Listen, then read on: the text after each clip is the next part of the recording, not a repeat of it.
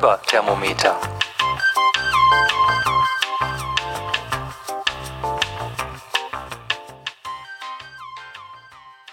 Hallo zusammen, herzlich willkommen zu Folge 15 vom Fiberthermometer. Ja, lang, lang ist her. Das letzte Mal war, glaube ich, Januar, dass ich mich gemeldet habe. Aber ich habe natürlich lauter gute Ausreden, warum das vorher äh, unmöglich klappen konnte. Bevor ich aber einsteige in, in all das, was ich mitgebracht habe und warum ich euch erzähle, oder dass ich euch erzähle, warum ich nicht vorher podcasten konnte, äh, möchte ich mich nochmal bedanken. Wie üblich bei denen, die sich zurückgemeldet haben, habe ich mich wieder total gefreut. Und das waren dieses Mal Katharina, Tini, Katrin, Wunderkind, Heidi, Eva, Carmen, Daniela, Susanne, Dagmar, Kerstin, Nienchen, Irina, Simin, Daniela, Schlendrine, Karin und Rosemarie. Ich hoffe, ich habe keinen vergessen. Es war mir wie üblich eine Freude von euch zu hören und ich hoffe, äh, dass ihr mir nicht böse seid, dass ich noch nicht alles beantwortet habe. Auf jeden Fall habe ich alles gelesen und ähm, finde das jedes Mal total schön. Ähm, genau, was habe ich heute mitgebracht? Ich habe insgesamt was natürlich äh, zum Thema Stricken und zum Thema Spinnen. Dann habe ich ein größeres Segment aus dem Bereich Lost in Translation und einen Pick des Tages mal wieder. Und ganz zu Anfang kommt natürlich die Rubrik Vermischtes. Dies und das. Ja, ich habe, wie gesagt, Anfang des Jahres den Jahresrückblick veröffentlicht und kurz drauf bin ich dann erstmal drei Wochen äh, entschwunden und habe Europa den Rücken gekehrt. Und zwar bin ich drei Wochen auf Fotoreise in Äthiopien gewesen, beziehungsweise man könnte auch sagen, mh, hm, Kennenlernreise eines Landes. Denn Äthiopien ist schon ähm, etwas, ähm, ja, wie soll ich das sagen? Es ist ein, ist ein Land, was doch bestimmte Ansprüche an den Reisenden stellt. Das ist ein Land, was man als Reisende überhaupt nicht konsumieren kann in dem Sinne. Also sich zurücklegen und gucken, was passiert oder ähm, aus dem Fenster schauen und sehen, äh, was einem geboten wird, funktioniert nicht. Das ist ein Land, was sehr, sehr viel ähm, fordert, dass man sich auseinandersetzt und ähm, und immer, wenn man mit, mit Dingen konfrontiert wird, die man vielleicht als Westler oder als privilegierter Europäer gewöhnt ist, ähm, kommt im ersten Moment so ein, so ein Heraustreten aus der Komfortzone und ähm, ein Stück weit auch diese ganz natürliche, ähm, der ganz natürliche Reflex, dass man das vielleicht gerne anders und bequemer hätte. Und ähm, sobald man den Reflex verspürt, ist aber meistens auch schon irgendwie da, okay, wenn das jetzt anders wäre, dann wäre es nicht Äthiopien oder dann wäre es nicht das, was ich da gerade bereise. Also immer dieses Wissen, je mehr es ähm, je mehr es so wird wie andere Länder, die man bereist, desto weniger ist es auch ein Stück weit das, was das Land im Moment ausmacht. Ist eine, ist eine große Zwickmühle. Ähm, könnte ich, könnte ich sehr viel drüber erzählen. Ähm, aber das ist ja schließlich kein Reisepodcast hier.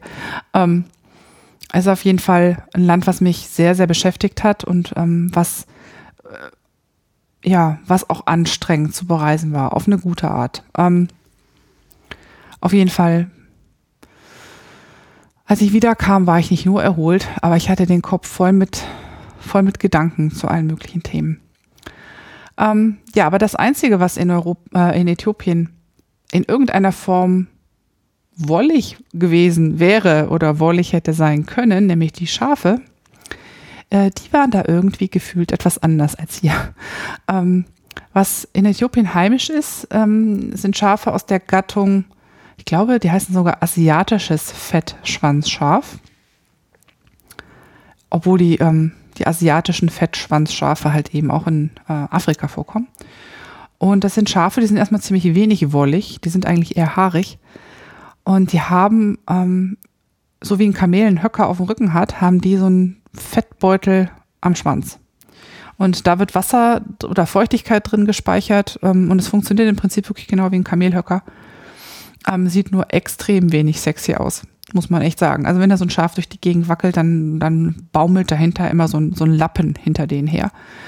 Und wirklich wollig sind sie halt auch nicht. Ich habe, ähm, als wir in warmen Teilen von Äthiopien unterwegs waren, ähm, zum Beispiel im, in der Danakil ähm, ähm, da ist mir aufgefallen, dass die quasi Haare haben, fast wie so ein, ja, fast wie so ein Dackel. Also nicht ein rauher Dackel, sondern eher ein kurzer Dackel oder wie ein, wie ein Labrador Retriever. Also kurze, drahtige Haare, die überhaupt nicht irgendwie wollig aussehen. Ähm, und das glaube ich auch nicht sind. Ich habe keins angefasst. Auf jeden Fall, ähm, wenn man dann in Äthiopien die Landschaft wechselt, also Äthiopien ist so ein Land, wo, wo sich alle 35, 40 Kilometer gefügt die Landschaft ändert. Und wenn man zum Beispiel ins Hochland fährt, wo dann die Temperaturen auch gemäßigt sind, wo also nicht die große Hitze herrscht, dann werden dann plötzlich dieselben Schafe wolliger. Das ist wirklich interessant. Die haben dann plötzlich nicht mehr ganz super kurze, drahtige Haare, sondern welche, die halt dann schon vielleicht so drei Zentimeter lang sind. Sind immer noch haarig und nicht wirklich wollig, aber schon lockig.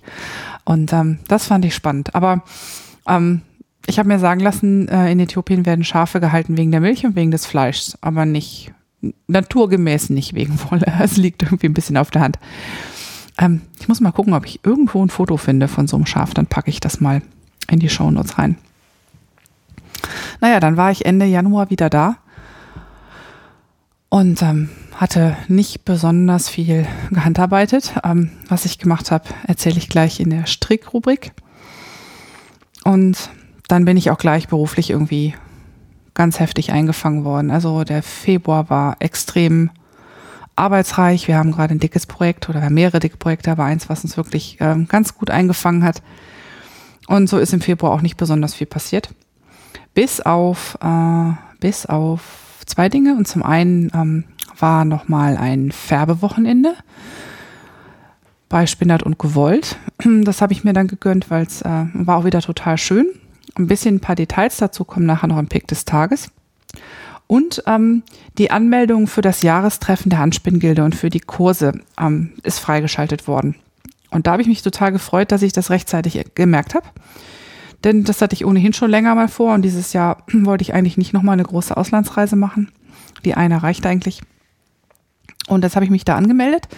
Das Jahrestreffen ist irgendwie vom 27. September bis, ähm, glaube bis 3.10., genau, bis zu dem Montag. Und das ist in Demen. Das ist äh, MacPom, wenn mich nicht alles täuscht. Und ich werde zwei Kurse machen. Einen 18-stündigen Kurs, also der läuft über, glaube ich, zwei ganze Tage und einen halben, wenn ich es richtig im Kopf habe, oder wie auch immer, 18 Stunden auf jeden Fall, übers äh, Lockenspinnen und Locken verarbeiten mit Barbara Aufenanger. Das, das finde ich super spannend. Ähm, da werde ich wohl einen ganzen Laster an Zeug mitnehmen müssen. Da ist jede Menge Zubehör gelistet, aber mh, mm, mit Locken habe ich so überhaupt noch keine Berührung gehabt. Und äh, da kann ich, glaube ich, extrem viel Neues lernen und da freue ich mich schon total drauf. Ich habe auch ein bisschen Muffensausen, dass ich das vielleicht alles nicht so gut hinkriege, wie ich sollte. Mm, oder dass ich ähm, mich zu blöd anstelle mit Handkarten und Kämmen und so. Aber finde ich großartig, freue ich mich total. Und dann habe ich noch einen ganztägigen Kurs Farbeffekte durch Mischen von Fasern und Farben. Und da geht es tatsächlich darum, was kann ich denn erreichen durch, durch Kadieren, durch Kämmen, durch ähm, die Art und Weise, wie ich spinne, ähm, dass sich Farben mischen oder dass sie sich halt eben nicht mischen. Also das ähm, ist auch so ein Punkt, was mir, was mir eigentlich noch fehlt. Bisher mache ich es ja hauptsächlich so, dass ich Kammzüge so verspinne, wie sie, wie sie mir gefärbt wurden. Ab und zu splitte ich sie mal auf, aber ich sage jetzt mal, ähm, ich habe noch nie Fasern für Farbmischung speziell vorbereitet. Also das habe ich, das habe ich noch nie gemacht. Ich habe schon mal ein bisschen was kadiert und äh, buntes zusammengeworfen und mich dann gefreut, wie es hinten rauskam, aber es war irgendwie nie eine gezielte Aktion und das werde ich dann auch lernen. Und das finde ich auch ziemlich cool. Ähm, ja, wenn von euch jemand da ist, sag mal Bescheid. Also ich würde mich total freuen, ähm, ja, nicht total allein zu sein. Klingt jetzt doof. Ähm, da sind natürlich total viele Leute und ähm, es wird auch wahrscheinlich reichlich voll. Shanti ist auch da, die gibt auch Kurse. Aber wenn äh, Hörerinnen da sein sollten oder irgendjemand, den ich schon mal auf einem äh, Event getroffen habe oder so, oh, das wäre so toll, wenn ihr euch melden würdet. Ähm, dann kann man sich da ja auch mal ein bisschen zusammenrotten. Fände ich total gut. Ja, das war so mein Februar. Und im März, ja, im März war ich irgendwie wieder viel unterwegs. Diesmal aber dienstlich. Und ähm, dementsprechend habe ich da auch nicht so viel geschafft. Ähm, nur gesponnen habe ich. Das ließ sich irgendwie am leichtesten zwischen alles schieben. Und oh ja, Bei Ostern, wo ich krank war, da habe ich auch ein bisschen genäht. Hm, gepodcastet habe ich leider nicht. Aber gut, als ich krank war, war es auch ein bisschen schlecht. Da war nämlich keine Stimme da. Ähm, hier nochmal äh, ganz große, ganz großen Sack voll guter Wünsche an all die Menschen, die im, äh, im März krank waren. Ich habe das in der in unserer Podcasting auf Deutsch Gruppe gelesen. Es hat irgendwie super viele erwischt. Ähm, ich hoffe, dass ihr alle recht bald wieder auf den Beinen seid. Und ähm, das ist momentan komplett nervig, aber vielleicht wird es besser, wenn es jetzt ein bisschen wärmer wird und ähm, dann kommen wir hoffentlich alle wieder richtig auf die Beine. Dann das letzte aus der Rubrik dies und das. Ähm, es gibt da jetzt einen ja schon gar nicht mehr so neuen Foren-Thread in der Gruppe Podcasting auf Deutsch und zwar äh, der Yeti macht die Hefte schön.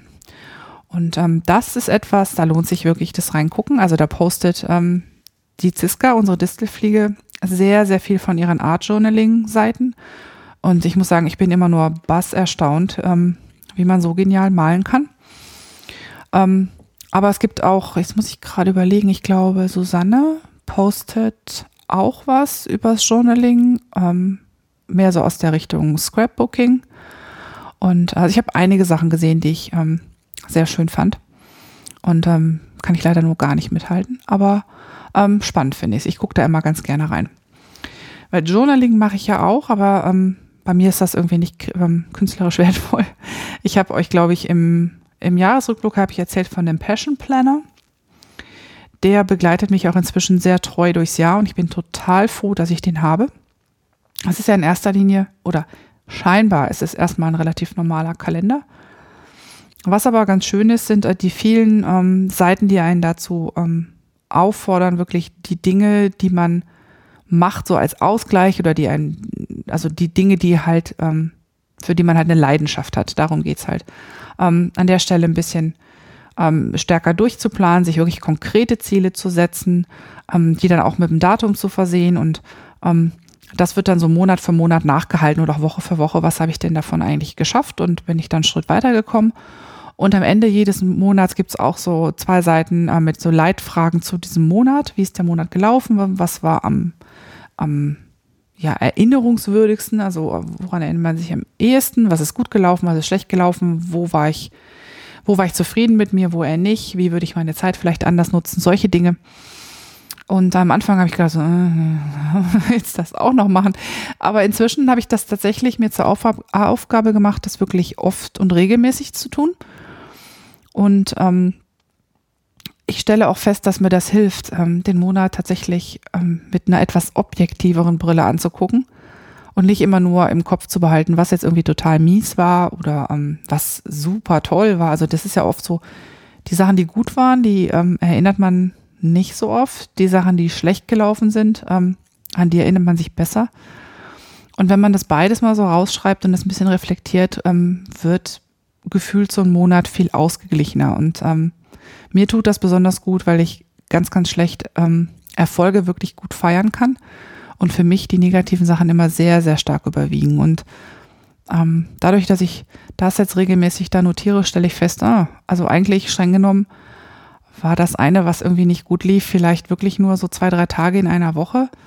Aber da waren ganz viele Sachen, die waren irgendwie, die waren irgendwie zumindest nicht schlecht oder sogar richtig gut. Und es zeigt mir auch, dass ich gar nicht so wenig Zeit manchmal auf meine, meine diversen kreativen Lieblingshobbys verwende, wie ich so denke. Also das kann ich, das kann ich ganz gut erkennen, weil ich für mich alles farblich darin kennzeichne. Also alles, was Arbeit ist, also Lohnarbeit, wie man das so schön nennt, oder ja, Erwerbsarbeit heißt, glaube ich, der ordentliche Begriff. Ähm, das ist bei mir grün gekennzeichnet da drin. Und alles, was in irgendeiner Form mit ähm, Podcasten, Fotografie oder Fasern zu tun hat, ist bei mir gelb. Dann habe ich Sport noch in Blau, Reisen in Lila und ähm, ja, noch so ein paar Sonstiges und irgendwas.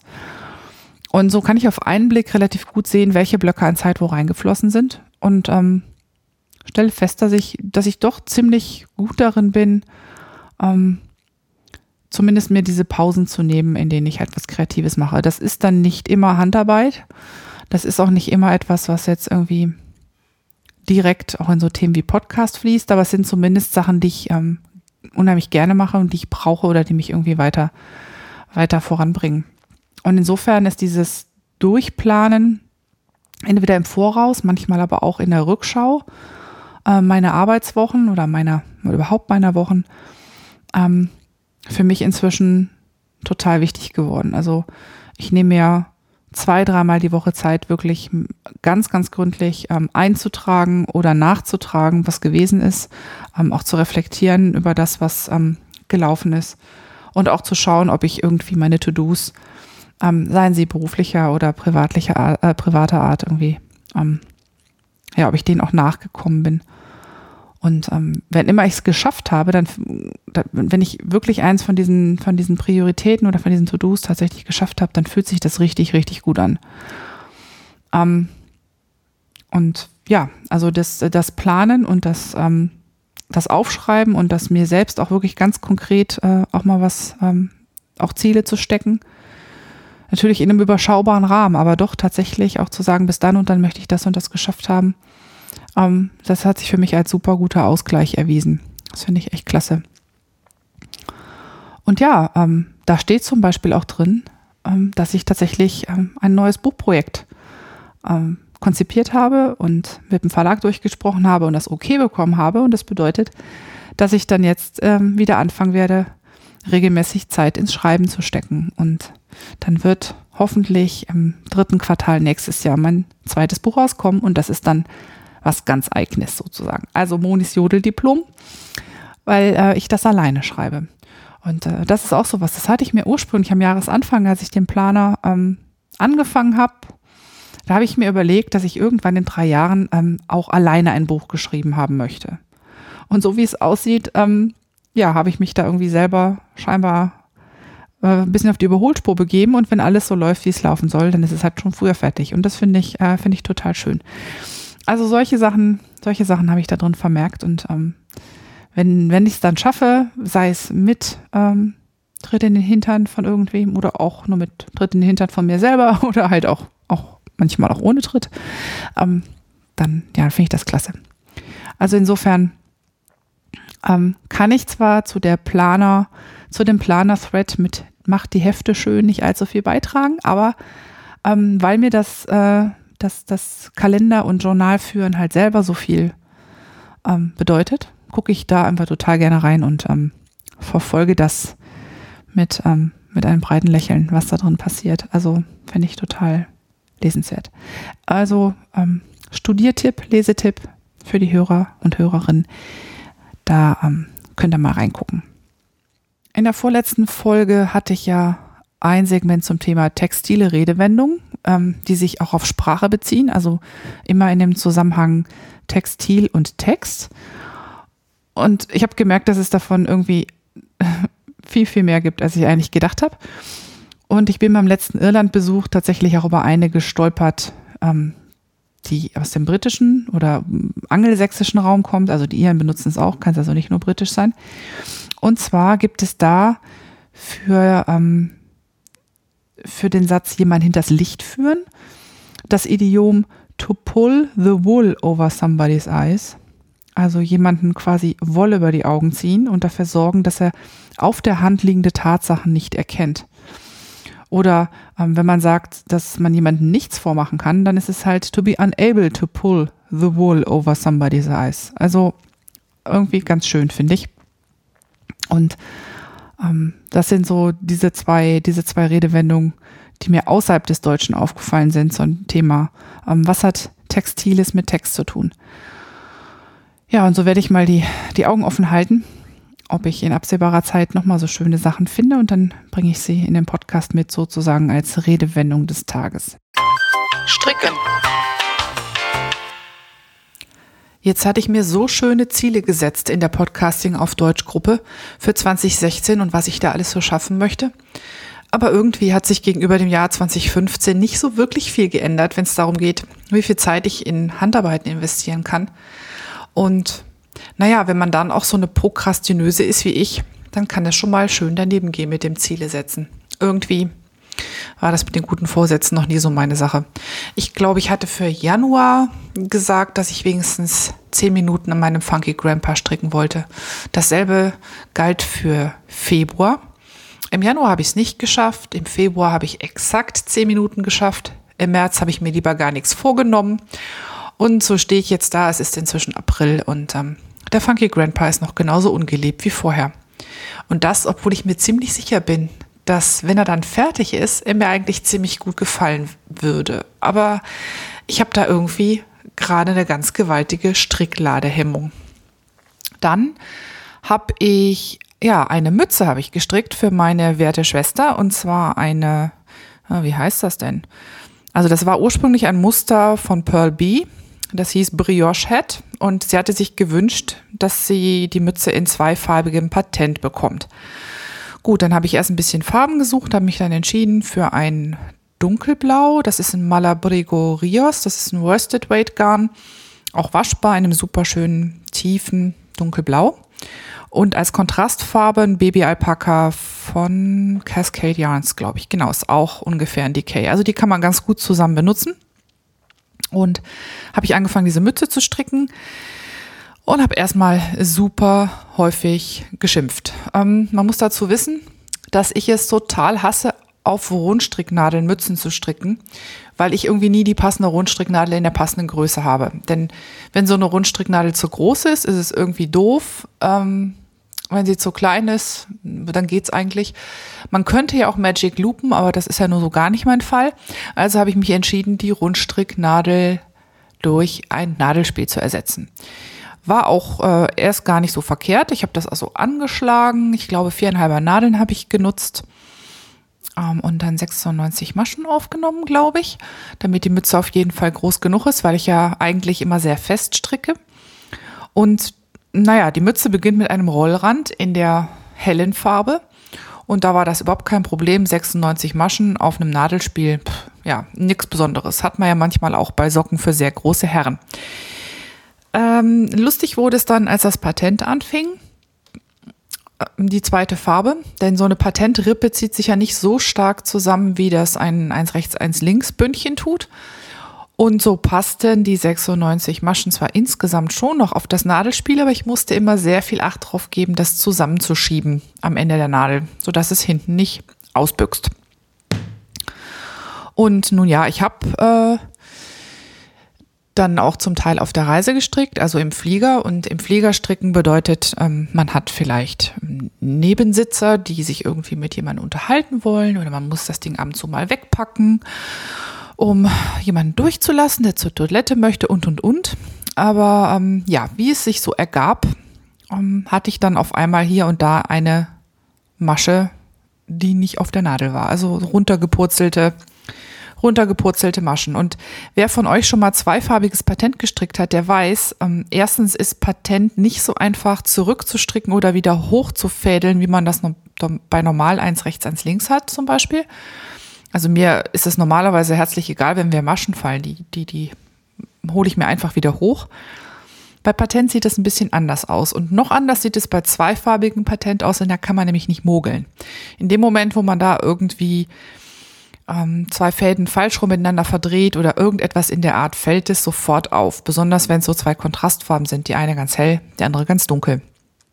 Und so kam es denn, dass ich den Hinflug nach Addis Abeba mehr damit zu tun hatte, diese Mütze zurückzustricken, bis ich an der Stelle des Fehlers angekommen war, als dass ich irgendwie damit vorwärts gekommen wäre.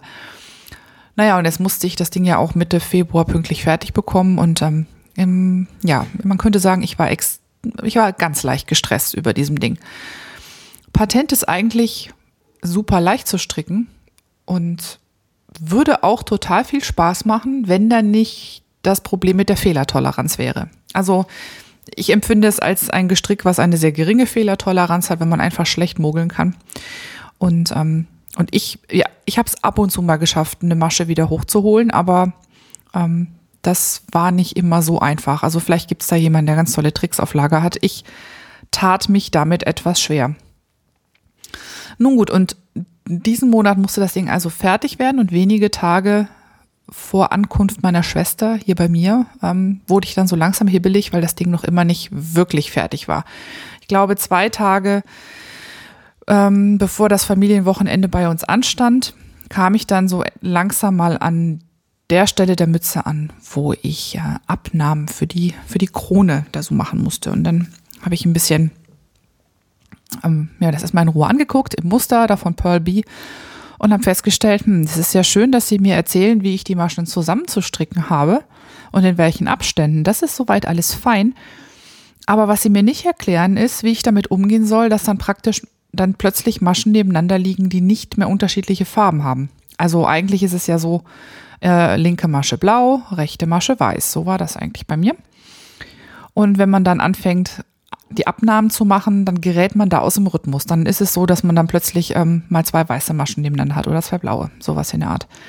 Das ist auch nicht schlimm, wenn man weiß, wie die dann zu stricken sind. Aber, also stricke ich die zusammen, stricke ich sie, wie sie kommen, was auch immer, was mache ich damit? Und das stand in dem Muster nicht. Hm, super.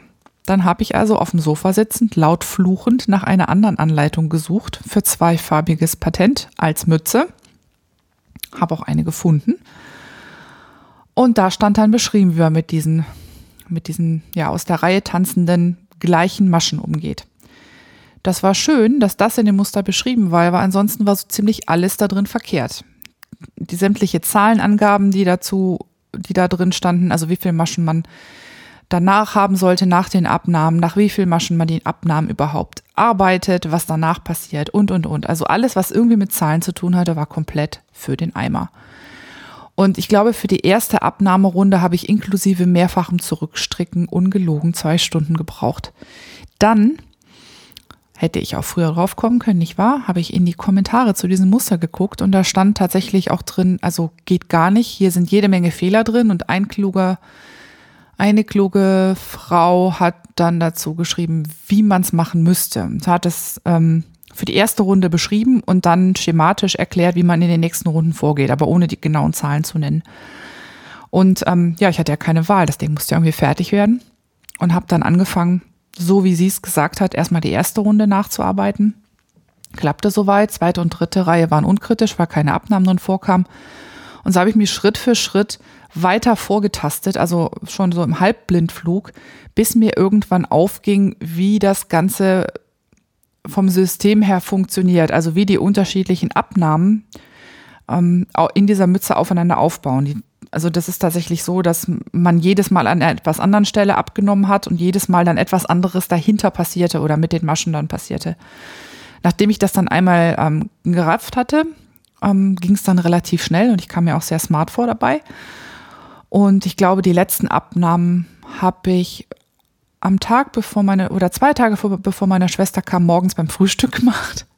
habe ich die Mütze schnell zu Ende gestrickt, habe die Fäden vernäht, ähm, habe die kurz gebadet. Danke übrigens an denjenigen, der mir den Tipp mit den Farbfangtüchern gegeben hat. Ich glaube, das war was Ellie oder war es Manu? Eine von beiden. Hat nämlich verhindert, dass das dunkelblau vom, vom Malabrigo auf mein schönes naturfarbenes Babykamel ausgeblutet ist. Naja, und dann habe ich die Mütze zum Trocknen hingelegt und das war auch gut so. Die hat fast eineinhalb Tage gebraucht, bis dann aus der ganzen Wolle, aus diesen Massen von Patentmaschen die Feuchtigkeit raus war. Und letztlich habe ich, ich glaube, drei Stunden vor der Ankunft meiner Schwester noch den zweifarbigen Pompon gemacht und dran genäht und die Mütze verpackt. Also es war alles so eine Last-Minute-Aktion. Und definitiv ein Knitting Attacks. Anders kann man es wirklich nicht nennen. Also angefangen von irgendwie jede Menge rückwärts stricken, jede Menge Maschen aufsammeln müssen, dann ewig lang, also das ganze Ding dauerte ewig lang, weil einfach zweifarbiges Patent frisst Garn ohne Ende. Und dann die Geschichte mit den, mit den zwei Mustern, die in dem Bereich der Kronenabnahmen Unsinn erzählt haben. Also ich finde, das habe ich echt nicht verdient. Aber gut. Mütze ist fertig. Mütze wurde sehr geliebt. Mütze ist unglaublich fluffig und ähm, Mütze war ein Februarziel. Kann ich also einen Haken dran machen. Ansonsten ist von meinen Zielen ja noch nicht so wirklich viel fertig geworden. Ich meine, das Drama mit dem Funky Grandpa hatten wir ja gerade erst. Und Drama Nummer zwei befindet sich momentan auf meinen Nadeln und das seit einem guten Quartal.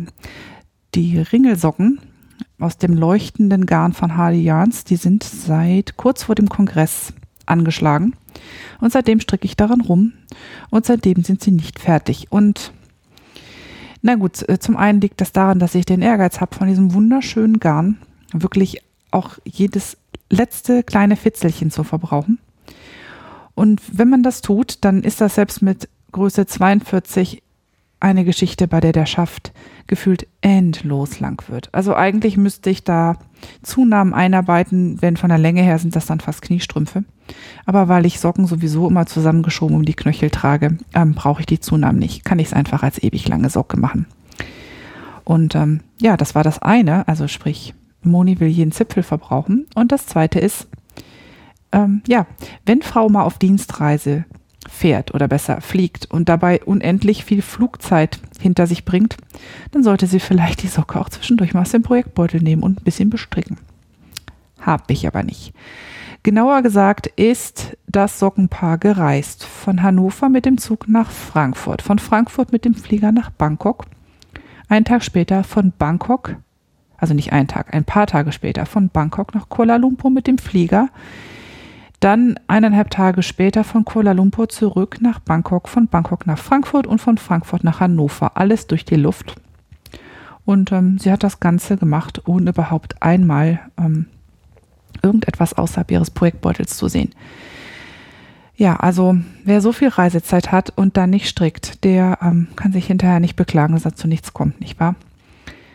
Aber ja, ich habe mir fest vorgenommen, dass äh, diese Socke den April nicht auch noch auf den Nadeln verbringen wird. Und ähm, ja, wie gesagt, Socke Nummer zwei ist durch, die Ferse ist durch, ich arbeite mich durch den Schaft. Und morgen ist Samstag und ich treffe mich mit zwei netten Mitpodcasterinnen, Schrägstrich Mithörerinnen, nämlich mit Eva und mit Katrin. Und da braucht man ja ein Mindless-Projekt beim Stricken. Gerade wenn man so im Café versackt für einen Nachmittag.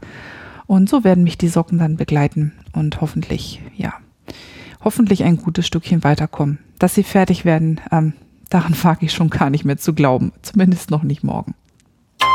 Spinnen. Und ruhen können bei mir auch super gut Tour de Vlies Projekte. Also bei meinem Spinnprojekt, das ich Mitte Februar fertig gemacht habe, da ist es echt super peinlich, wenn ich überlege, wie schnell es ging, die zweiten 120 Gramm zu verspinnen, muss ich mich echt fragen, warum ich das Ding insgesamt so lange auf dem Rad hatte.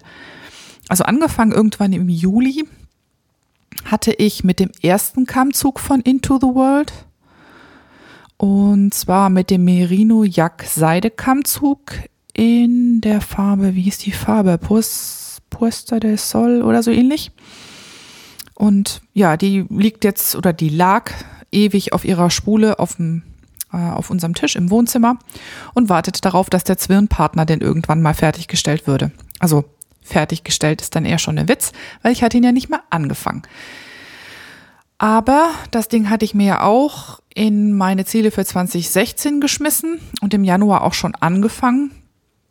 Und so ist es mir tatsächlich dann geglückt in relativ wenigen Sitzungen. Ich weiß nicht, ich glaube, ich habe drei, vier Mal dran gesessen an dem zweiten 120 Gramm.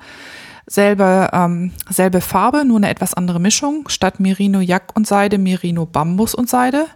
Also 50, 50 Prozent Merino, 25 Prozent Bambus und 25 Prozent Seide. Das habe ich auf dem Reefs gesponnen. Das war am Anfang ein kleines bisschen hakelig, weil ich da auf dem, auf dem schnellen Rad so lange nicht mehr gesponnen hatte. In der letzten Zeit hatte ich ja vor allen Dingen auf dem Jam, weil ich das für unterwegs so oft dabei hatte und auf dem Lendrum gesponnen. Da auf dem Lendrum hatte ich das Adventskalendergarn gemacht. Und so musste ich mich erst wieder an das Tempo vom Reefs gewöhnen ähm, und ähm, konnt, musste, musste mich daran erinnern, dass meine Finger nicht faul sein dürfen. Also da ist einfach schnelleres Ausziehen angesagt. Aber das ging dann ratzfatz. Wie gesagt, nach drei bis vier Sitzungen war das, und das waren keine langen Sitzungen, das waren so die typischen Monika spinnt abends noch ein bisschen, bevor ihr die Augen zufallen waren dann die zweiten 120 Gramm drauf und die habe ich an dem Sonntag des Familienbesuchs, also als meine Schwester, meine Eltern und der Freund von meiner Schwester bei uns waren, habe ich die Flugs verzwirnt, am Tag später gewaschen und ja, das ist soweit fertig. Ich habe mich bemüht, im Zwirn ähm, deutlich weniger Drall drauf zu geben, als ich es normalerweise tue. Also für Socken drücke ich da immer relativ auf die Tube damit das Garn sehr schön, sehr schön dicht und sehr schön fest wird. Jetzt ist aber die Mischung eigentlich keine Sockenmischung. Da soll ein Tuch draus werden. Und bei Tüchergarn habe ich es lieber, wenn sie nicht so viel ähm, Drahl haben, nicht so viel Umdrehung, weil sie dann einfach weicher fallen. Das ist im Großen und Ganzen auch ganz gut geglückt. Ähm, an manchen Stellen habe ich ein kleines bisschen geschludert und da ist der Drall so gering, dass ich das ähm, deutlich unterzwirnt nennen würde. Aber ich weiß genau, dass es beim Verstricken nicht auffällt und das sind wirklich, ich glaube, zwei kleine Stellen in dem ganzen Strang. Und insofern, ja, was soll's. Wird mir schon kein Zacken aus der Krone purzeln. Deshalb, das ist, äh, was habe ich gesagt, das sind 446 Yards. Das macht umgerechnet ungefähr 408 Meter. Und das Garn ist, ähm, ja, ist ein Decay. Also das werde ich vermutlich irgendwie mit Nadelstärke dreieinhalb, vier um und bei, glaube ich, verstricken. Vielleicht auch, vielleicht gehe ich auch rauf viereinhalb, damit es noch ein bisschen, bisschen weicher fällt.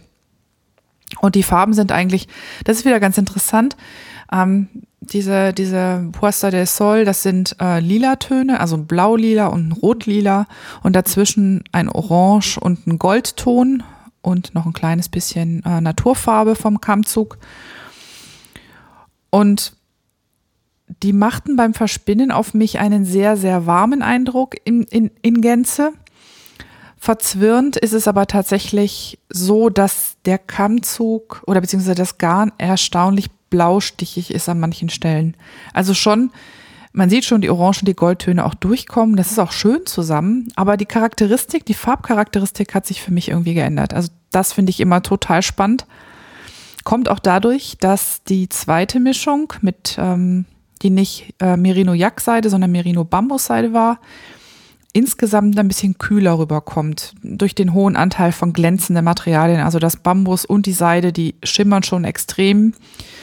Ähm, da also reflektiert das Licht sehr stark dran und dadurch ähm, wirkt, es, wirkt es auch ein bisschen kühler gefühlt. Aber insgesamt finde ich das sehr schön, nur leider reicht es nicht für ein Tuch. Und jetzt suche ich mal, also vermutlich eine, ein naturfarbiges Garn, also naturweiß oder ein helles Grau, wird wahrscheinlich dann der Partner dafür werden und dann suche ich mir mal ein gutes Muster, mit dem ich das verstricken kann. Es gibt so eins von Martina Beben, was ich ganz schön finde.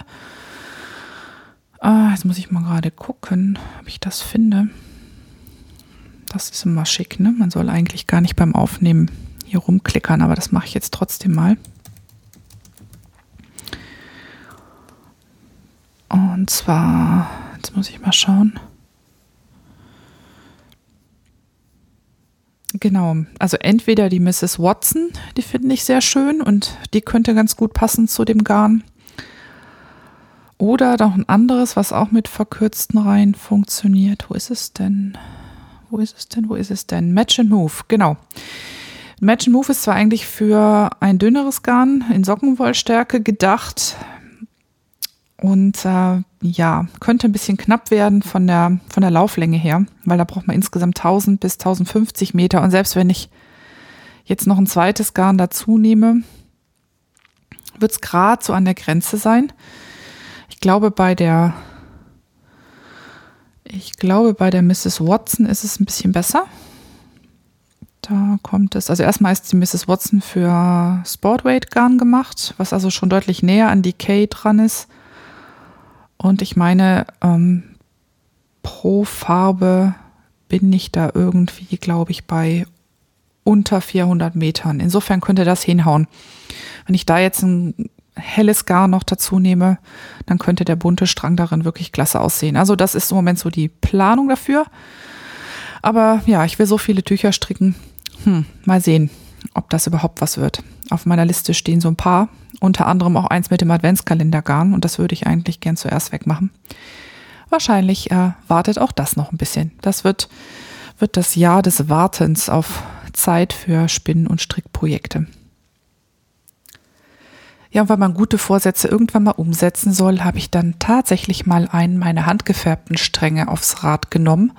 Und zwar einen der am wenigsten geliebten, nämlich das radioaktive Wasser wo ich mir nicht so ganz sicher war, ob ich die Färbung jetzt wirklich mag oder nicht. Und ähm, Andrea alias Fiedens, die uns bei Spinnert und Gewollt immer in die Geheimnisse der Kesselfärbung einweiht, hat ähm, quasi mit denselben Farben oder mit sehr, sehr ähnlichen Farben auch einen Kammzug gefärbt, allerdings auf einer anderen Fasermischung. Und wir wollten mal vergleichen, wie die Dinger so rauskommen. Also sprich, wie der Faden dann gesponnen aussieht bei ihr und bei mir und ähm, wie der dann verstrickt aussieht. Und äh, ich habe es zweifädig verzwirnt, das, das Gemisch, das sind 50% South American und 50% Tencel. Und ähm, gut, weil wir irgendwann mal beschlossen hatten, wir machen es zweifädig, ähm, kam ich aus der Nummer dann auch nicht mehr raus, als Andrea dann verkündete, und wir machen Socken draus. Naja, bei Socken hätte ich ja lieber dreifädig und so. Aber okay. Ähm, das sind jetzt geworden, lass mich mal nachdenken, 490 Meter auf 250 Gramm. Das klingt recht wenig. Ich habe aber relativ viel Drall drauf gegeben, um das Ganze dann doch noch sockenfähig zu machen. Und dadurch kommt sicherlich ein Teil der verschwundenen Lauflänge zustande. Und außerdem, wenn man den Faden sich genauer anguckt, dann ist der best, dann ist der so irgendwie sechsfach Sockenwolle.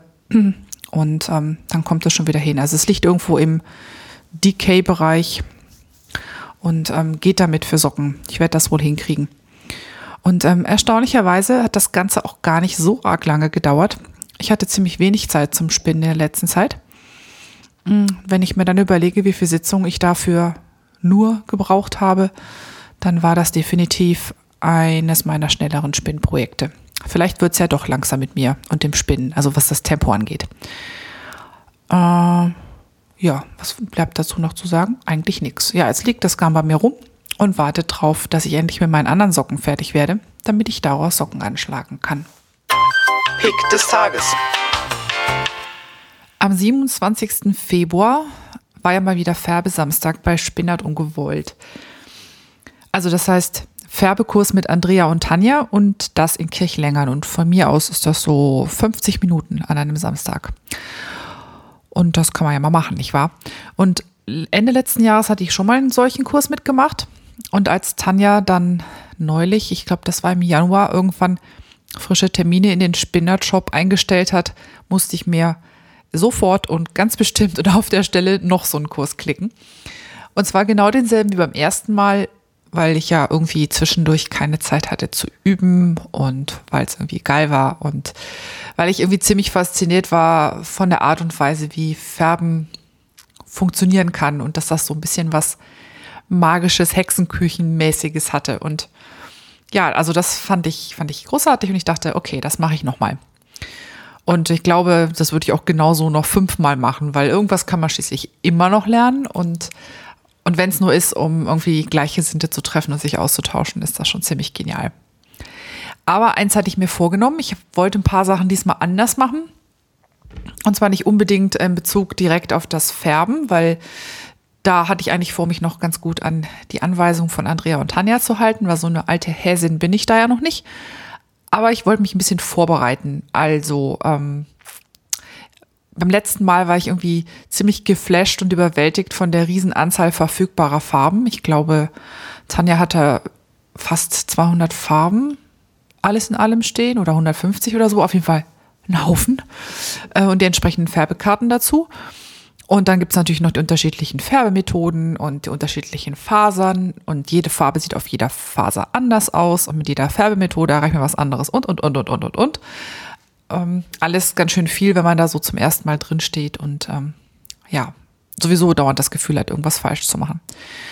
Und so hatte ich mir, als ich mir den Kurs geklickt habe, überlegt, dass ich mir vielleicht irgendwie sowas wie ein Moodboard machen könnte. Also Farbbeispiele sammeln von Fotos, die mir gut gefallen, ähm, vielleicht mal Kataloge durchgucken, ähm, Stoffreste plündern, mal meine große, große Sammlung an Buntstiften rausholen und damit ein bisschen herumkrickeln und das, das Ganze irgendwie in ein Notizbuch festhalten oder einer losen Blattsammlung oder wie auch immer. Mhm. Scheiterte nur an zwei Sachen. Erstens hatte ich natürlich mal irgendwie gefühlt null Zeit. Und zweitens habe ich irgendwie kaum noch Papierzeitungen im Haus. Also zumindest keine, die ich so ganz gerne zerschnibbeln möchte. Also ich habe zwar noch so das Ply Magazine zum Beispiel, aber die würde ich im Leben nicht zerschneiden. Und Kataloge und so ein Zeug landen bei uns inzwischen immer gleich im Altpapier. Weil die, die uns wichtig sind, die gibt's auch online. Und die, die uns nicht wichtig sind, na gut, die bewahren, wir eh nicht auf. Ja, und dann, ähm, wie gesagt, irgendwie hatte ich ja keine Zeit. Und am Freitagabend vor dem Kurs saß ich dann so wie so ein Gemüse auf dem Sofa, so nach einer Woche, die irgendwie es in sich hatte. Und ja, ich vegetierte da so vor mich hin und dachte, Mist, da war doch was. Du wolltest doch noch. Pünktchen, Pünktchen, Pünktchen. Und äh, ja, wie ich da so auf meinem Sofa sitze mit meinem äh, Laptop im Schoß, dachte ich mir so, hm, also da gibt's doch was von Ratiofarm. Also ich meine, da gibt's doch sicher elektronische Hilfe und erinnerte mich daran, dass ich vor Urzeiten, also Urzeiten mit 5 U, also ich meine vor wenigstens ungefähr fünf Jahren, vielleicht auch noch länger, bin ich mal von meinem naseweißen Freund auf eine Seite von Adobe hingestoßen worden. Ähm, damals hieß die Adobe Cooler. Also Cooler, K-U-L-E-R. Ziemlich seltsame Schreibweise. Und auf dieser Webseite, zu der es später auch eine abgab, konnte man zum Beispiel Farbinspiration aus Fotos ziehen. Und dann habe ich das mal gegoogelt und habe festgestellt, ja, das gibt's noch. Man findet das auch nur unter dem Begriff Cooler. Also unter dem Stichwort Cooler findet man es noch, aber die Seite heißt inzwischen anders und zwar Adobe Color CC. Und dann habe ich erst mit der Webseite rumgespielt an dem Abend, am besagtem Abend auf dem Sofa und äh, habe Fotos, die ich schon hatte, irgendwie in die Website gezogen und damit den entsprechenden Tools ähm, in Farbpaletten umgewandelt. Wie das genau geht, das, ähm, oder wie es etwas genauer wie es geht, sage ich gleich noch. Und als ich das dann so hatte, dachte ich, na schön, dann kannst du dir die hier speichern und äh, dann morgen einfach die Website aufrufen. Und am nächsten äh, Morgen beim Frühstück fiel mir dann auf, du Blödi, du hast doch ein Smartphone. Ähm, oh, ein Smartphone, da sind meistens auch Apps. Und dann habe ich unter demselben Stichwort im App Store gesucht und habe festgestellt, aha, ja, genau, zu dieser Website gibt es inzwischen auch eine App. Genau wie damals für Adobe Cooler. Und äh, da kannst du bestimmt dann entsprechend deine Palette hineinladen. Und so ging es dann auch. Also, von Anfang an. Was kann man mit der App tun? Oder halt auch mit der Webseite. Aber denken wir das Ganze mal von der App her. Also man kann mit dem Smartphone Motive fotografieren und daraus Farbpaletten erstellen.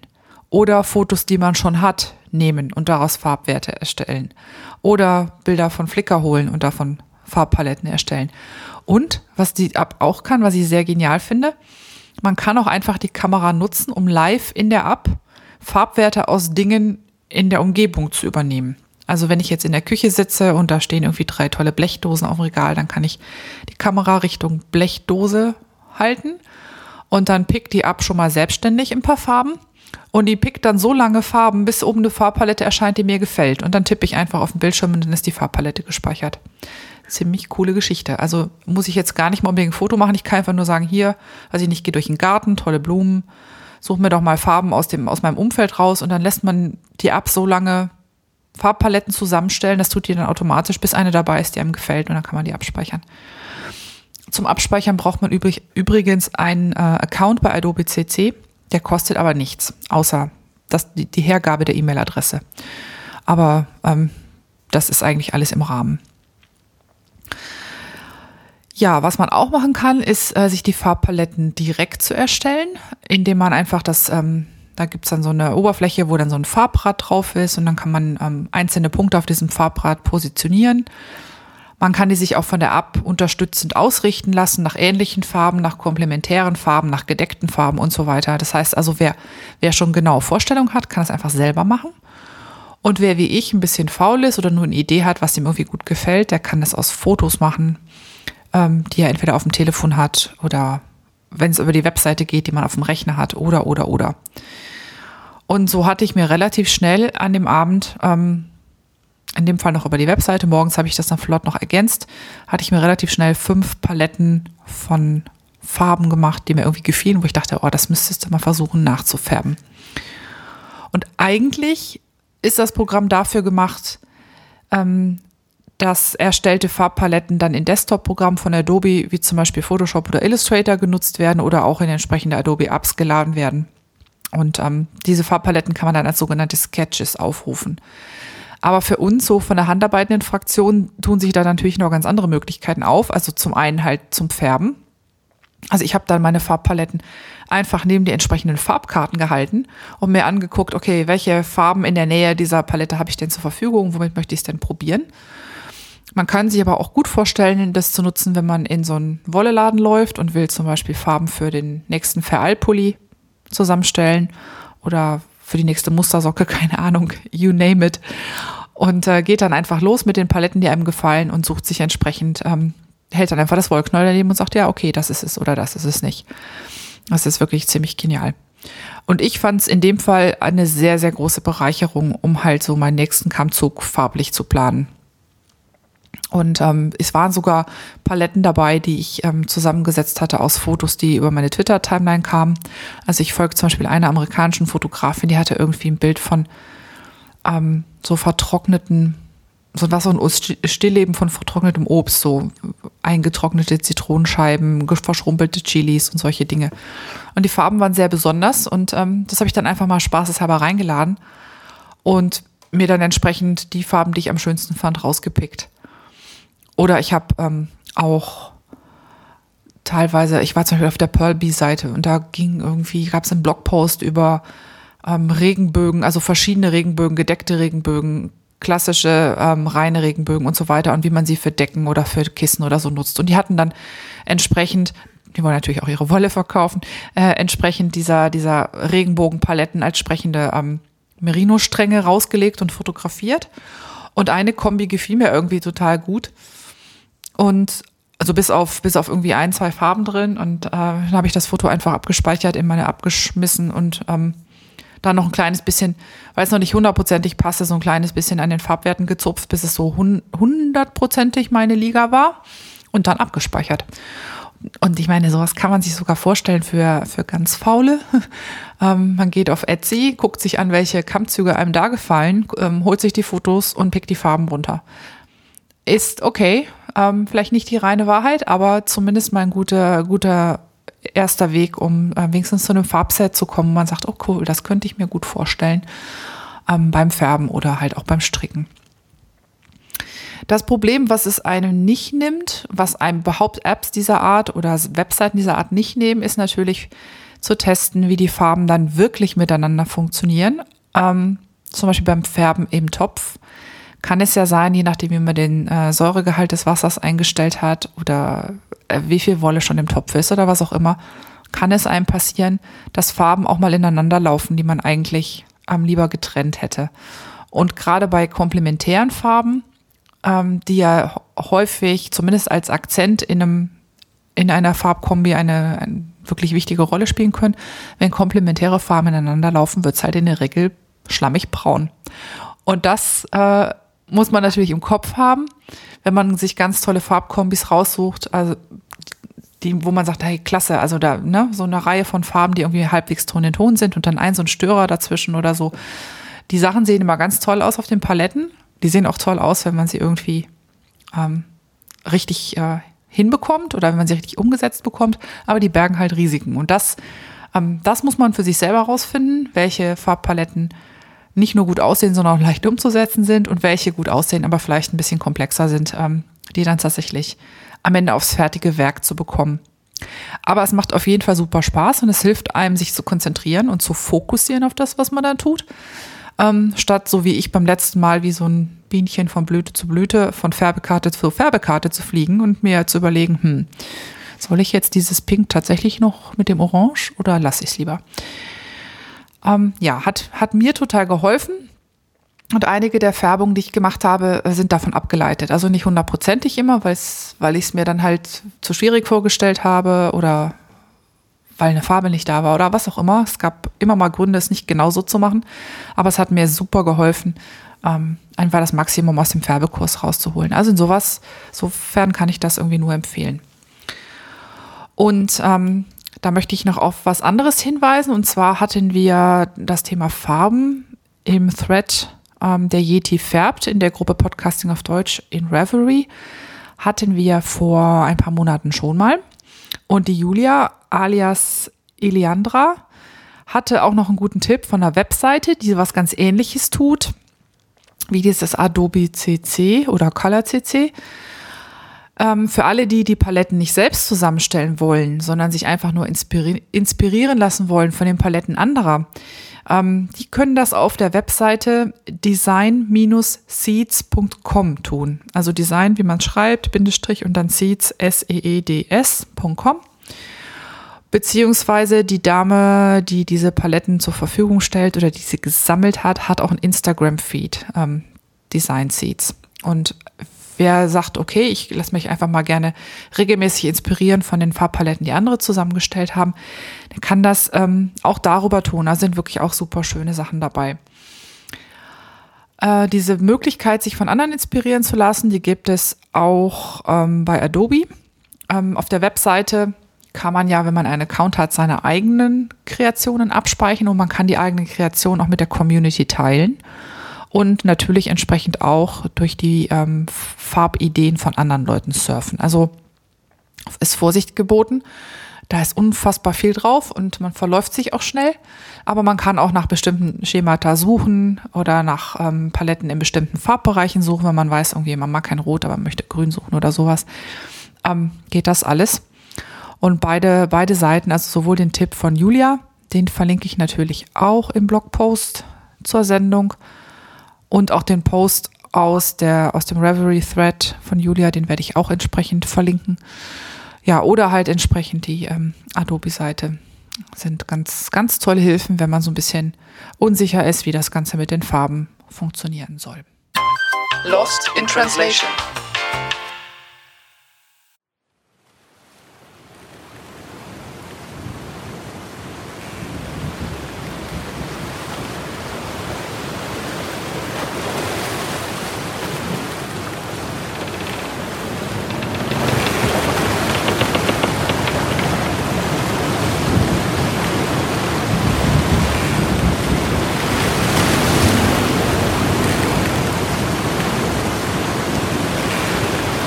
So könnte sich angehört haben, wenn 800 bis 1000 nach Christus ein Wikingerschiff aus dem Fjord ausgelaufen ist, um dann die norwegische Küste entlang zu segeln, ähm, um Fische zu fangen, auf dem Weg zu einer Handelsniederlassung oder vielleicht auch für Eroberung von neuen Territorien.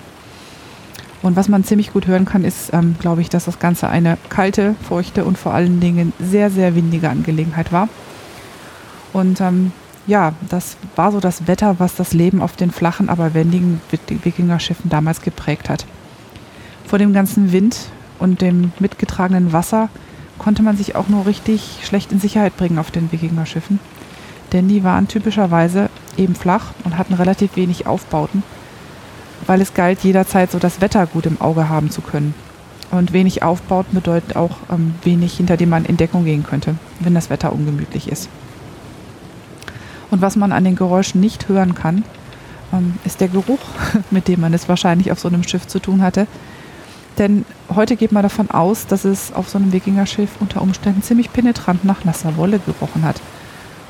Und das liegt daran, dass ähm, Wolle ein, ein ja, ebenso großer Teil des Wikingerlebens war wie das Meer und die Schiffe. Und ähm, das Ganze, was mit Schifffahrt zu tun hat. Und wenn ich das richtig gelesen habe, geht man heute davon aus, dass ohne Wolle die Wikinger wahrscheinlich kaum einen Hafen verlassen hätten. Oder, ähm, ja, um es in Alliterationen auszudrücken, so ein Wikingerleben war nicht nur wild, sondern auch reichlich wollig. Und ähm, ich kenne das ja auch. Ich äh, gehe abends zum Hochgebirge wandern oder fahre mit dem Fahrrad oder was auch immer. Und wenn man heute Outdoor unterwegs ist, dann hat man in den letzten Jahren wahrscheinlich einige seiner eher innenliegende Bekleidungsschichten wieder vermehrt auf solche aus Wolle umgestellt. Also wollene Socken war, glaube ich, nie wirklich out, aber wollene lange Unterwäsche war ziemlich lange sehr verpönt, weil die so gekratzt hat. Ähm, mit der Superwash Merino, die heute ähm, so eigentlich fast Industriestandard ist, kann aber, glaube ich, fast der empfindlichste Mensch lange Unterwäsche aus, aus Wolle tragen.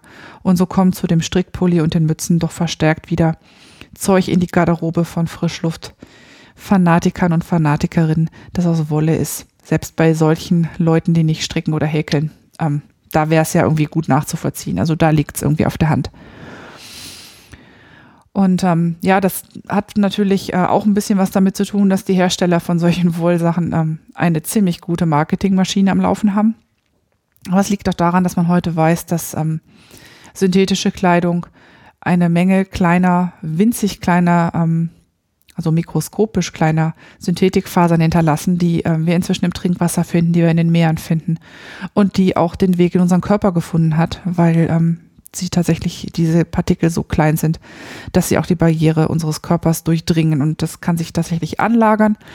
Und was man damit ähm, sich auf lange Zeit einbrockt, das weiß man halt noch nicht. Und insofern ist das mit der Wolle gar nicht so blöd. Ähm, ja, und ich meine, jemand, der viel draußen unterwegs ist, der kennt das. Am sinnvollsten ist das Zwiebelsystem. Und diese Schichtung aus vielen, vielen Kleidungsstücken übereinander kam auch damals bei den Schiffsbesatzungen der Wikinger zum Einsatz. Ähm, man muss sich so einen kräftigen Wikinger dann vielleicht als eine ähm, ziemlich wollige Zwiebel vorstellen. Und zwar war das so, die äußerste Schicht war ein gewebter Mantel aus Wolle.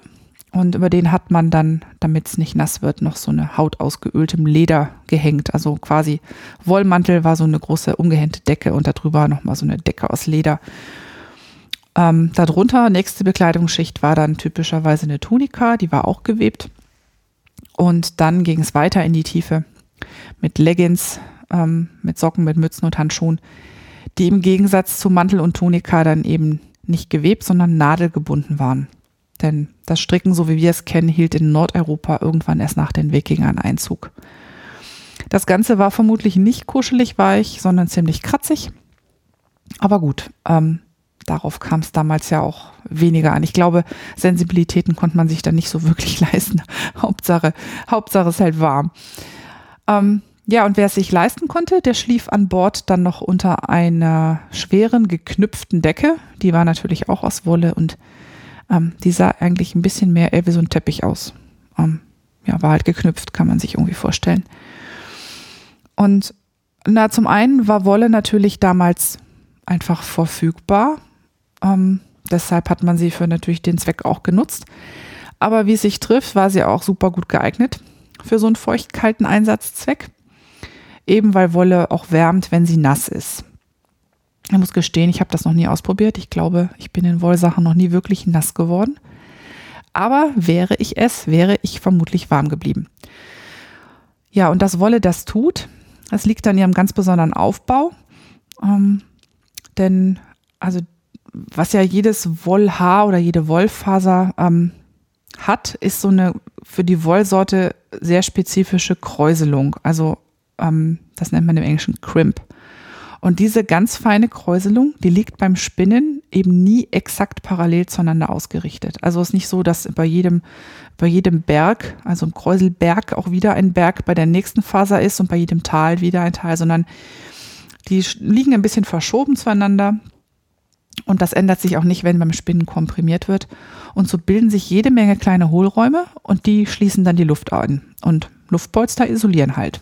Wunderbar. Und dadurch, dass ähm, die Faser, also dieses einzelne Wollhaar geschuppt ist und mit Lanolin ummantelt, ähm, also dass es mit Lanolin ummantelt ist, hält die Feuchtigkeit ab und das wiederum schützt diese unzähligen kleinen Luftkammern. Und dass es geschuppt ist, führt dazu, dass sich Wollfasern durch diese überlappenden Schuppen gern miteinander verhaken und kräftig verheddern und das verstärkt beide Effekte zusätzlich. Also das hilft auch nochmal dagegen, dass Wasser eindringt und es bildet halt, also schützt zusätzlich diese jede Menge kleinen ähm, Hohlräume und bildet auch nochmal selber Hohlräume. Also Wolle mit ihrem naturgegebenen Chaos, könnte man sagen, ist quasi perfekt, um in so einem Umfeld ähm, ja, für Wärme zu sorgen oder dafür zu sorgen, dass die Körperwärme halt nicht, nicht ähm, quasi komplett flöten geht. Und dann, ähm, ich habe eben gesagt, es hat auf den Schiffen wahrscheinlich ganz schön nach nasser Wolle gerochen. Ähm, ich will gar nicht wissen, was es noch alles gerochen hat. Auf jeden Fall ist Wolle für alle, die sich wie damals die Seeleute mehrere Wochen am Stück daher auf so einem Boot herumgedrückt haben, auch sonst noch äußerst praktisch, denn ähm, Kleidungsstücke aus Wolle muss man eigentlich kaum waschen ich meine, wir tun das irgendwie ständig oder viele tun das sehr häufig, weil man irgendwie gewöhnt ist, ähm, ja Gott, ähm, Wäsche waschen ist wichtig, ne? man muss ja immer sauber sein. Aber eigentlich ähm, kann ich mich nicht erinnern, dass ich jemals einen richtigen Wollpulli, also wirklich Schafswolle gehabt hätte, der nach, äh, der nach Schweiß gestunken hätte. Ich glaube, das gibt's kaum. Also gemeinhin sagt man, viel Lüften und gelegentliches Ausspülen reicht eigentlich. Und das ähm, ist natürlich auf so einem ähm, Kriegsschiff oder Fischerboot, wo man mitunter auch äh, wochenlang ohne Landgang ist, eine super praktische Angelegenheit. Und ja, also, dass sich jetzt Seeleute mit Wolle warm halten, finde ich jetzt irgendwie noch nicht so besonders, weil, wie gesagt, war vorhanden und ähm, war auch irgendwie ein Stück weit zu erwarten. Was mich ziemlich geflasht hat, war die Tatsache, dass Wolle auch ein total wichtiger Bestandteil beziehungsweise ein wichtiger Ausrüstungsgegenstand auf diesen Booten war. Nämlich so ein zeitgenössisches Wikingerboot, ganz egal ob Kriegsschiff oder Fischerkahn, das wurde von einem großen quadratischen Segel angeschoben. Also, wenn ich das richtig im Kopf habe, nennt man die Bootstypen Rahsegler, glaube ich. Und ähm, wenn solche Boote heute nachgebaut werden von Archäologen, dann benutzt man fast immer Segel aus Leinen. Aber die Originale vor ein paar Jahrhunderten waren tatsächlich Segel aus Wolle. Und das fand ich echt äh, super spannend. Hätte ich irgendwie nicht dran gedacht, obwohl es vielleicht auch naheliegend ist. Und äh, die Segel waren gewebt. Also so wie zum Beispiel die Jackhüter in den, im Himalaya ähm, aus der Außen aus diesem, aus diesem Deckhaar der, der Jacks Zeltplanen weben. So wurden die Planen für die Segel damals auch gewebt und zwar auf ziemlich schmalen Webstühlen. Und dann hat man langen Streifen für langen Streifen die Segel gewebt und dann in mühevoller Kleinarbeit aus den vielen, vielen Streifen das große Rahsegel zusammengenäht. Und ähm, ich habe gelesen, für so einen Segelsatz eines Kriegsschiffes wurde leichte Wolle von circa 1000 Schafen verwebt. Das ähm, musst du dir mal vorstellen. Also ich meine, was dahinter für eine Arbeit gesteckt haben muss. Also erstmal braucht man Menschen, die die Schafe hüten. Dann müssen die Schafe entwollt werden, dann muss die Wolle sortiert werden, die Wolle muss gewaschen werden, die Wolle muss gesponnen und gewebt werden. Das dürfte echt schon so ein paar, paar Leute beschäftigt haben. Und ähm, kleine Nebenbemerkung, irgendwie das fand ich auch interessant. Wissenschaftler gehen heute tatsächlich davon aus, dass die Umstellung ähm, von Ruderbooten auf Segelschiffen, da oben bei den Nordleuten, ähm, einen so großen Weidelandbedarf hervorgerufen hat, dass das den Eroberungsdrang möglicherweise mindestens genauso befeuert hat wie die Jagd nach Schätzen oder der Wunsch, Handel zu treiben. Auch sowas, wo ich irgendwie noch nie drüber nachgedacht habe, fand ich total interessant. Und ähm, ja, wenn man sich jetzt mal so ein Wollsegel vorstellt, ein gewebtes, dann äh, stelle ich mir das irgendwie so ein bisschen als eine löchrige Angelegenheit vor, weil gewebtes, ein Gewebe, so heißt das, glaube ich, ähm, hat ja doch ein paar Löcher. Also feine natürlich zwischen Kette und Schuss, aber ist nicht 100% dicht. Und genau da fängt die Raffinesse an, ähm, wie die Wikinger Wolle zu effizienten Segeln gemacht haben. Spannenderweise liegt der Schlüssel dazu ähm, tatsächlich auch in der Gattung ähm, der Schafe, die die Wolle geliefert haben. Also die Gattung, die damals ja in Anführungszeichen üblich war, waren die nordeuropäischen Kurzschwanzschafe. Dazu ähm, leiten sich heute ab, oder davon leiten sich heute ab ähm, zum Beispiel Gotlandschafe, Shetlandschafe, ich glaube East Icelandic, also Island auch. Heidschnucken kommen daher, ähm, ich glaube auch das, wie heißt das so schön? Das Schaf des Jahres in der Handspinngilde, das rauwollige Pommernschaf. Gehört, glaube ich, auch in die Gattung. Ähm, ja, und was die, ähm, was typisch ist für diese norddeutschen Kurzschwanzschafe, ist, dass sie gemischtwollig sind oder waren. Das heißt, ähm, die hatten ein langhaariges und ziemlich hartes äußeres Deckhaar und darunter ähm, und dazwischen eine weiche und flauschige Wollschicht. Und ähm, beides wurde tatsächlich genutzt, um diese Segel herzustellen. Und für die Stabilität waren die Deckhaare, die waren ja sehr reißfest und die hat man dann zu ebenso reißfesten Fäden versponnen, äh, die die Weber und Weberinnen dann als Kettfäden im Gewebe eingesetzt haben. Der Schuss dagegen war aus der weichen Unterwolle gesponnen und die ist dann halt auch ein bisschen aufgeflufft und hat somit die Lücken zwischen den Kettfäden schon ganz gut ausgefüllt. Und dann hat man das Ding natürlich hinterher noch nass gemacht und ordentlich gewalkt und so, damit sich das ganze Gewebe noch so ein bisschen weiter zusammenzieht und noch ein bisschen dichter wird. Aber irgendwie wäre da halt immer noch ähm, Wind durchgekommen, zumindest so ein bisschen. Ähm, und dann hat man zum Abschluss das Ganze in eine harzige Substanz getaucht, damit auch wirklich gar kein Lüftchen mehr durchs Segel fährt, sondern das Segel schön vor dem Lüftchen herfährt, sozusagen. Und ähm, ja, was man noch nicht so richtig weiß, ähm, ist die Frage, was war das eigentlich für ein Zeug, was man da drauf geschmiert hat? So hundertprozentig kennt man es nicht. Aber es gibt eine Wissenschaftlerin, ich glaube, die war auch aus Norwegen, die hat tatsächlich mal versucht, so eine Substanz nachzubauen und hat das hinbekommen äh, mit einer Mischung aus Fischteer, also so habe ich es mir übersetzt, der englische Begriff heißt Fishtar, also T-A-R, Fischöl und Schaftalg. Und ähm, mit der Mischung hat sie tatsächlich das Segel wunderbar winddicht bekommen. Und man geht davon aus, dass es etwas in der Art gewesen sein muss, weil alle drei Substanzen hat man auf jeden Fall zu der Zeit gewinnen können. Also es ist absolut vorstellbar, dass es so ähm, um die Zeit etwas in der Art gewesen sein muss, mit dem man die Segel verkleistert hat. Ähm, den Geruch mag ich mir nicht so wirklich vorstellen. Also alleine so bei ähm, Fischöl, also Fischöl, Schafteig, Fischteer. Weiß einer von euch, was Fischteer ist? Ähm, ich nicht wirklich.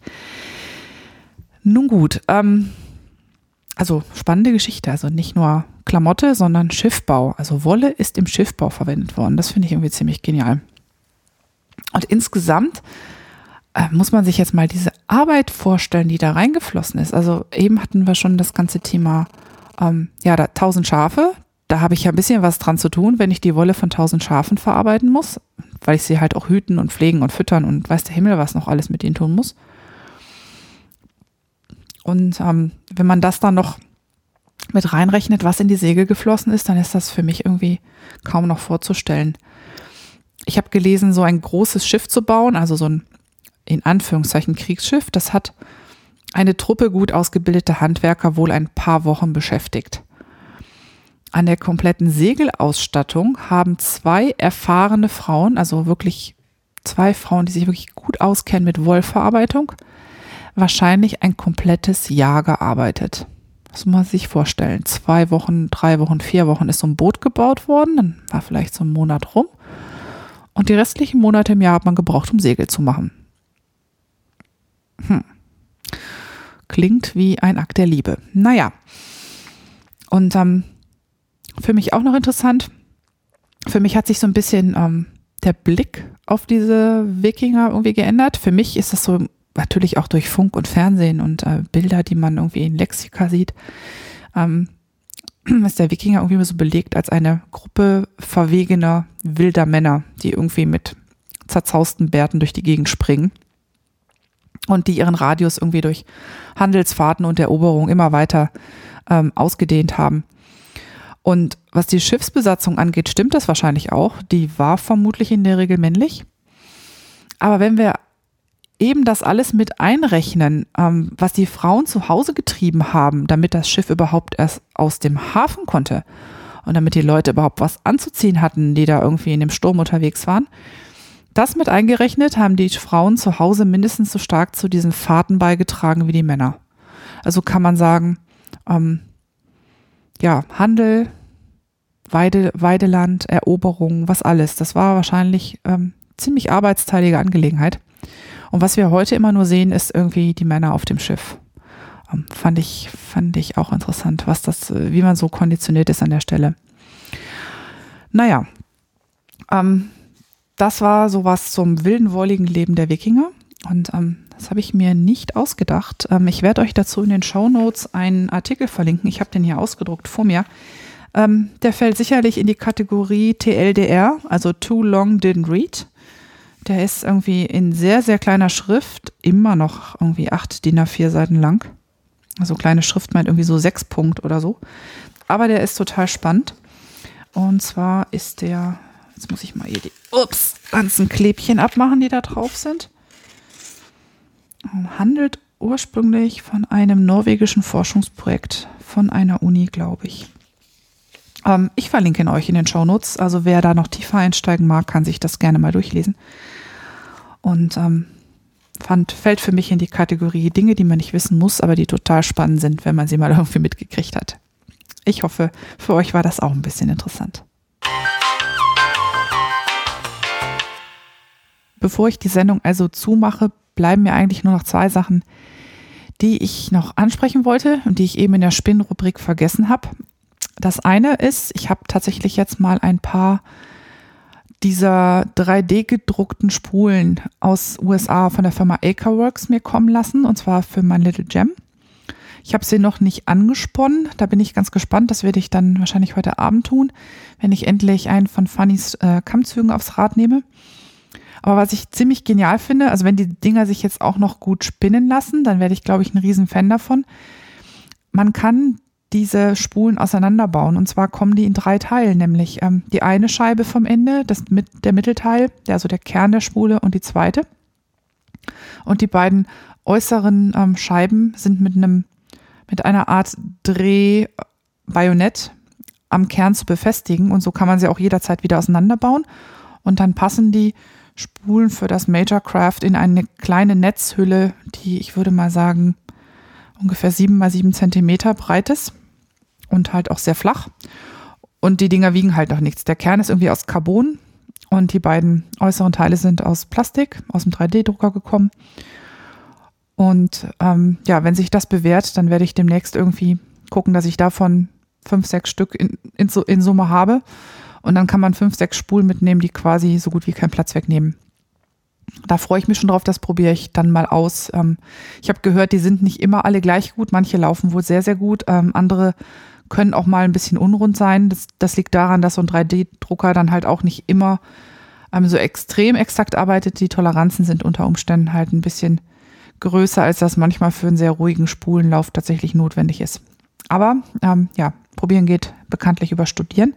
Und wie das dann ist, das kann ich euch irgendwann demnächst mal erzählen. Dann hatte ich ja eben kurz angesprochen, und wir zwischendurch bei dem Wikinger-Segment, dass das rauwollige pommersche Landschaf oder so ähnlich heißt das, äh, dieses Jahr ähm, das sozusagen das Schaf dieses Jahres in der Handspinngilde ist. Und dementsprechend möchte ich eigentlich bis zum äh, Treffen der Handspinngilde Ende September, Anfang Oktober ein bisschen was davon mal versponnen haben und vielleicht auch ein kleines Projekt draus gestrickt haben. Ich habe mir jetzt zwei, drei äh, Bezugsquellen mal rausgepickt und bei einer habe ich auch tatsächlich die Möglichkeit, das in drei verschiedenen Farben zu bestellen. Also Naturfarben in so einem ähm, Anthrazit, was von jungen Schafen typischerweise stammt und dann ein hellerem Grau und ein dunkleren Grau, glaube ich.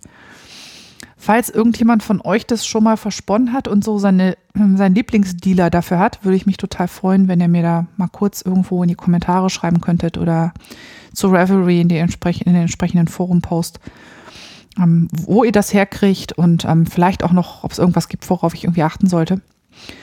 Und ähm, dann werde ich dann irgendwann mal in ein paar Wochen mich da mal umtun und ein bisschen was bestellen. Ja, das ähm, war das eigentlich. Dann bleibt mir nur noch übrig zu sagen, dass ich mich, wie immer total freue, wenn es Rückmeldungen gibt oder Themenwünsche oder was auch immer. Ihr könnt mich erreichen unter moni.fiberthermometer.de oder fiberthermometer.de und da im Blogpost zu Folge 15 oder auf Reverie in der Gruppe Podcasting auf Deutsch. Da gibt es einen eigenen Foreneintrag für diesen Podcast. Also was immer mehr ihr mir irgendwie dalassen wollt an, an Feedback, an Fragen, an Kritik, Anregungen, Themenwünsche, ist da herzlich willkommen. Ja, und ansonsten bleibt mir nur noch ähm, euch eine gute Zeit zu wünschen und vor allen Dingen ganz, ganz viel Zeit, um euren diversen kreativen Hobbys nachzugehen. Und ähm, ich werde jetzt gucken, dass ich heute diesen Podcast ähm, noch veröffentlicht bekomme, inklusive Shownotes und allem, was dazugehört. Und morgen möchte ich mich dann mal dran setzen, meine erste Tasche zu nähen. Haltet mir mal die Daumen, dass das auch so gerade wird, wie ich das gern hätte. Okay, das war's dann für heute und ähm, ich verabschiede mich bis Folge 16. Tschüss!